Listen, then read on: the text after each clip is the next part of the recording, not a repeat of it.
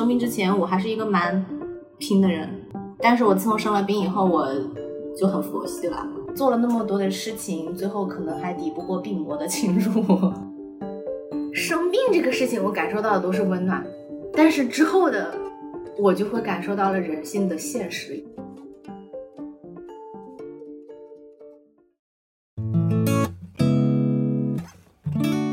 你正在收听的是《井号键》，这是一档因衰老焦虑和死亡恐惧而存在的节目。我们是董芷飞、蓝连超、徐静爱。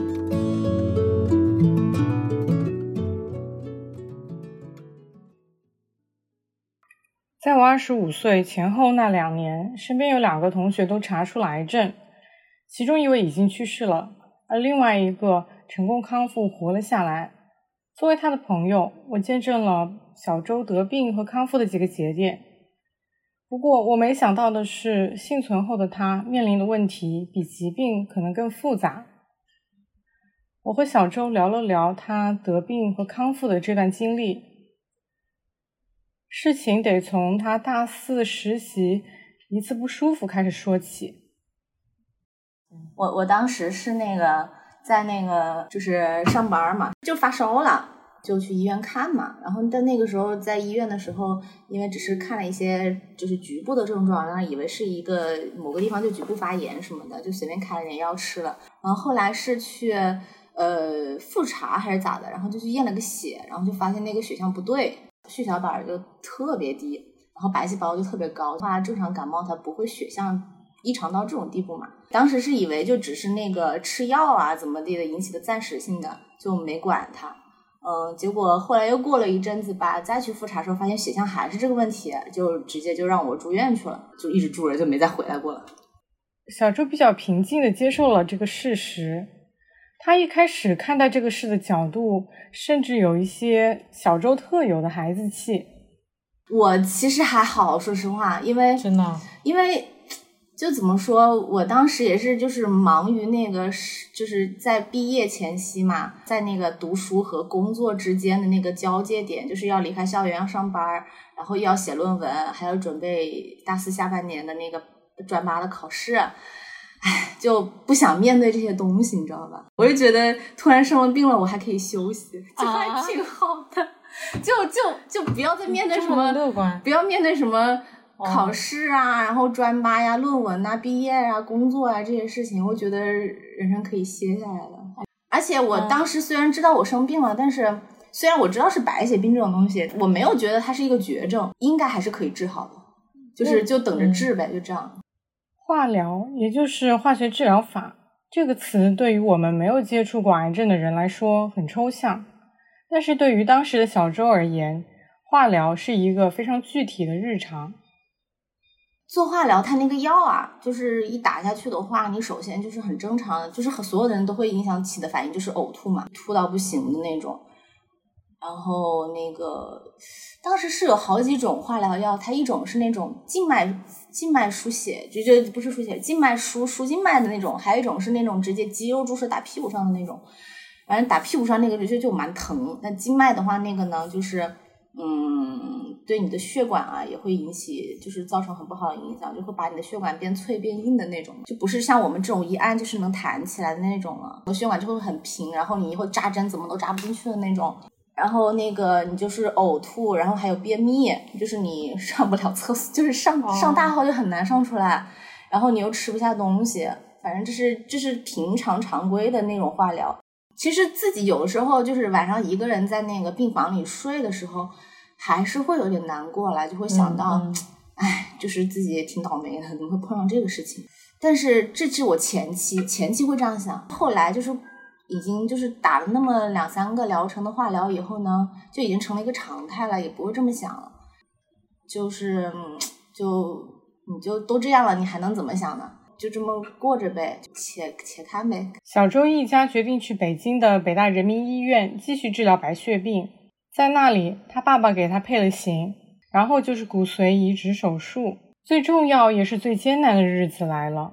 我觉得最艰难的就是在移植移植舱里那二十多天，然后移植的时候打的化疗就更痛苦了，那就更难受了。那个时候，反正就在移植舱里面的时候，那个化疗是打了，在里面待了二十多天吧。前十天的化疗就是每天的药都不一样，而且是一天比一天重的那种。反正我记得我有两天打了最猛的那种药，大剂量的那种化疗，那个是就是全身特别疼，就疼的那种，就仿佛是那种你身上的那个皮肤被剥开了以后，然后浸在辣椒水里的那种疼。我记得我当时疼到就是就是哭嘛，就是嚎哭那种，就九点钟哭到下午五点钟那种。我就一边给我妈打电话，然后就一边哭。这种吃止疼药什么也没用。我当时打了吗啡，就是就是只有我我我唯一打过那一次吗啡，就是在那那那一天的大剂大剂量化疗要打了吗啡。我以平常的那种化疗的那种疼，根本就根本就是忍一忍就过去了，就不会打吗啡。但是那两天是真的实在打了吗啡的，但打了吗啡没有什么用，其实我觉得就是还是很疼很疼。除了身体的疼痛和难受，移植舱里的小周也在忍受孤单的拷打。舱里就一个四五平米的一个房子吧，然后就每天能见到的只有医生和护士。就我跟我家里人，就每天就两个时段的视频通话，然后你能活动的范围也就只有那么大，而且你根本活动不了，你只能在床上躺着，你因为很痛苦，你站也站不起来，然后就，呃，你走路都是用挪着那走的，就整个人瘦到瘦到八十八斤嘛。我就是我人生最瘦的时候，你看我有一米六多，我就从来没有不到九十斤。就身心都很痛苦，没有什么人可以聊天儿，就只有一个，就我的管床护士是一个小姑娘，然后她还挺好的，就是算是跟她在一起还就是还好有个还挺好的护士，她还挺温柔，不然的话那真的是真是太无聊了，太没意思。我问她在哪个时间点会觉得一切都在变好？我觉得从血象慢慢上来的时候，就是从移植舱里出来的时候，我觉得差不多吧。虽然那个时候我还没有变阴性，但是我我也没有担心过我不能变阴性。我觉得慢慢来，总是会变阴性的。感觉这一切都是在变好。我觉得我自从我生了病以后，一切都是在变好。小周在北京的那段时间，我和他见过好几次面。移之前，我和他一起游了公园，看了音乐剧。印象中，他比我之前认识的那个人虚弱，但依然很平静。那我在北京待的。有一年半吧，除了真的是身体很难受的时候，确实很不太舒服。大部分时间心里还是蛮平静的，蛮开心的，因为确实没有什么压力。我对这个生死确实看的也还不是那么重，该来就来呗。如果实在治不好也没办法。我一直以来我的症状还有那个就是医生给我定的那个就是什么轻重的这种等级，一直都还是比较中等的。我的那个症状也没有。特别恶劣，一直都还在控控制范围内的那种。反正我我一直是觉得我自己就是那种，就是有能力的人，有能力解决问题的人。生了病了，那我就去治病。那个我要是嗯那个什么遇到了什么困难，那我就去解决这个困难。就是没有消沉或者是灰心丧气过，而且我我有个我我觉得我有个优点，也不能我会释放情绪。我要是难过了的话，比如说我生病，我我讲过我有的时候也哭过嘛。反正就是我要是真的很难过，我就会大哭一场，我会把这个情绪释放出来，我不会让它憋着。我觉得可能是因为这个心态好，所以就对我的康复有好处吧。在医院经历了人生最灰暗的时刻。不过，小周对医院的印象和感受却很正面。嗯，我我觉得那医院是我重生的地方，我一点都没有觉得医院是一个很可怕的地方。我每次去医院，我都会觉得那里很亲切。我现在很久没有去北京了，但如果我现在你让我去北京的话，我可能会去北大人民医院门口去转一转。我每次回北京，我我都会在我以前那个出租屋那个里面那个门口去溜达两圈。康复后，小周重返了校园，继续年轻人的升级打怪之路。嗯，还在北京治病的时候，你考了？嗯，我去考的专八。嗯，我当时是已经移植完了，大概有半年多了，然后已经转阴了，那个时候已经是阴性了。呃，我要考的那一年我没考嘛，我必须得第二年考，不然你就考不了了。对我那时候还在北京，是是刚出院，就是也是因为一点什么事情又临时去住了个院，然后前一天还在住院，然后第二天我就去飞到厦门去考试去了。那你后来就是重返学校，心情上有有有什么那个吗？我跟我小两届的学妹住在一起，他们也知道我这个事情嘛，他们都觉得我特别厉害，生了这个病还能就是回来，还觉得我还那个时候就已经看着挺正常了，跟我相处也没把我当个病人，然后老师看到我就百感交集，就辅导员啊这样的，看到百感交集，就说哎你真不容易，真不错，怎么的这样。你自己没有百感交集吗？有啊，还是有百感交集的，嗯。当时也还是觉得也是觉得自己挺挺厉害的。康复只是他迈过的一个坎。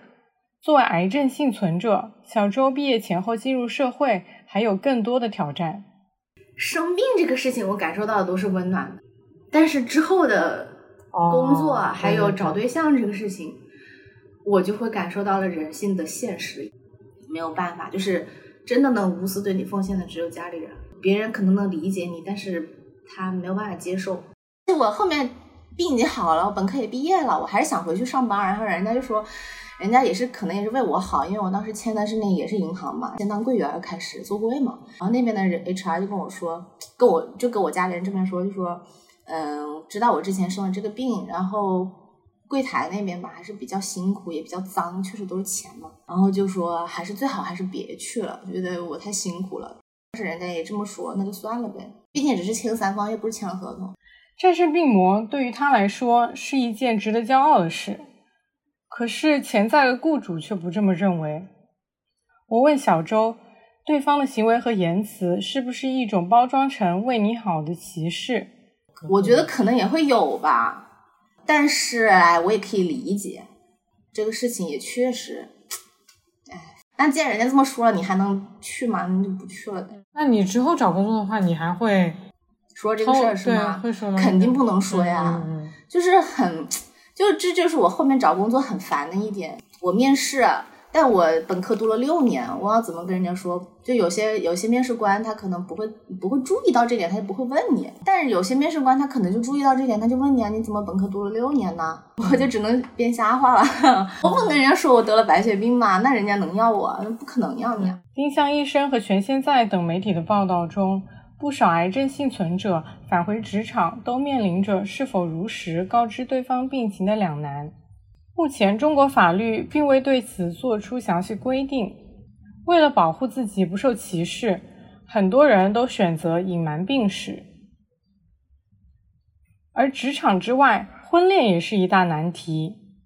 嗯，之前有找过，但是也是因为这个事情，他有因为他自己的原因，也有因为他家里的原因。如果只是他家里的原因的话，可能还能再谈谈。但是我基本上分的话，觉得都是因为他自己的原因，就是他自己不能接受，那就算了。